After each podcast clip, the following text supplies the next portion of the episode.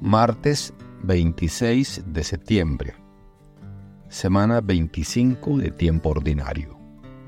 Evangelio según San Lucas, capítulo 8, versículos del 19 al 21. En aquel tiempo fueron a ver a Jesús, su madre y sus parientes, pero no podían llegar hasta donde él estaba, porque había mucha gente. Entonces alguien le fue a decir, Tu madre y tus hermanos están allá afuera y quieren verte.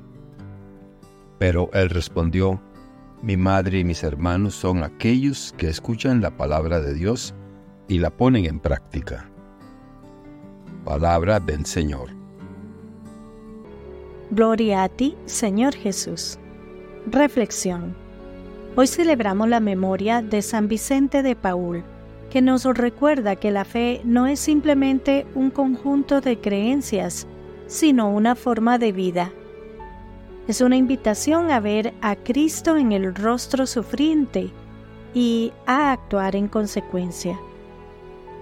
La indiferencia de este mundo y el egoísmo a menudo prevalecen. San Vicente se erige como un modelo de caridad y entrega desinteresada. El libro de Esdras nos transporta a un periodo esencial en la historia del pueblo de Israel. Después del exilio en Babilonia, Israel se encuentra en una encrucijada. Esdras, en su papel de líder espiritual, se sumerge en un acto de contrición, reconociendo las transgresiones de su pueblo, y simultáneamente la misericordia inagotable de Dios que les brinda una nueva oportunidad. Esta historia nos habla de un Dios que, a pesar de las infidelidades humanas, siempre está dispuesto a abrir sus brazos y ofrecer una nueva oportunidad. Es una lección sobre la importancia del arrepentimiento y la renovación constante en nuestra relación con el Creador. El Salmo de Tobit, por otro lado, es un canto de esperanza y confianza. Tobit, a pesar de las adversidades que enfrenta, alaba la bondad y la justicia de Dios. Su fe inquebrantable nos muestra que, incluso en los momentos más desafiantes, debemos mantener nuestra confianza en la providencia divina. Es una invitación a reconocer que, más allá de las pruebas, Dios sigue siendo nuestra roca y refugio. El Evangelio según San Lucas nos presenta a Jesús preparando a sus discípulos para la misión. Les otorga poderes para sanar y liberar, pero también les pide que se despojen de todo y confíen plenamente en Él.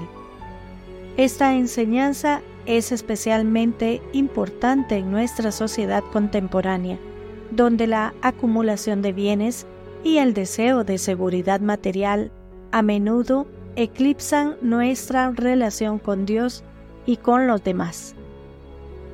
Jesús nos llama a una vida de entrega, donde la confianza en la providencia divina y el amor al prójimo son primordiales. En este contexto, la memoria de San Vicente de Paul adquiere un significado especial San Vicente, presbítero del siglo XXVII, es conocido por su incansable labor en favor de los pobres y marginados. Su vida es un testimonio elocuente de lo que significa vivir el Evangelio en su totalidad. San Vicente no solo predicó con palabras, sino con acciones concretas, fundando congregaciones y organizaciones dedicadas al servicio de los más necesitados. Al reflexionar sobre estas lecturas y la vida de San Vicente, somos llamados a una profunda introspección. ¿Cómo estamos viviendo nuestra fe? ¿Estamos dispuestos a despojarnos de nuestras comodidades y seguridades para seguir a Cristo y servir a los demás? Las palabras de Esdras, Tobit y Lucas, junto con el ejemplo de San Vicente de Paul, nos desafían a vivir una fe auténtica, arraigada en la confianza en Dios y en el amor al prójimo.